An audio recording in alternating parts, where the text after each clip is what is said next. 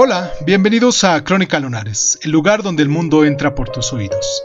Yo soy Irving Sun y en nuestra sección del día de hoy de Cuéntame un libro vamos a hablar de las confesiones de Jean-Jacques Rousseau. Comenzamos.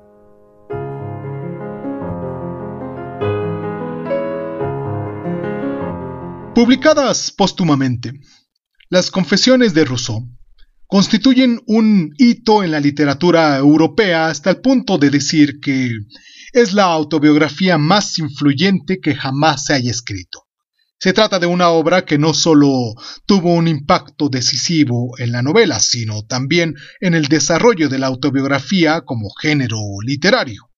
Aunque Rousseau predijo que no tendría imitadores en ese terreno, se equivocó clamorosamente.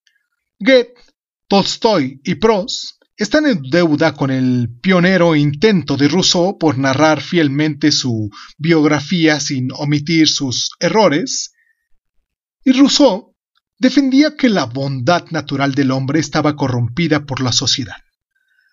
No obstante, en su libro Las Confesiones, reconoce que en ocasiones él mismo obró de forma terrible. Hay un incidente en concreto que nos llama la atención.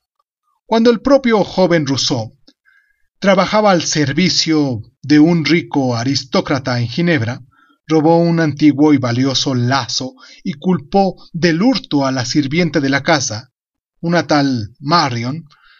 Rousseau nos argumenta que fue víctima de ese malicioso juego de intriga que ha frustrado toda la vida y tan pronto acepta la responsabilidad por sus acciones como también las niega.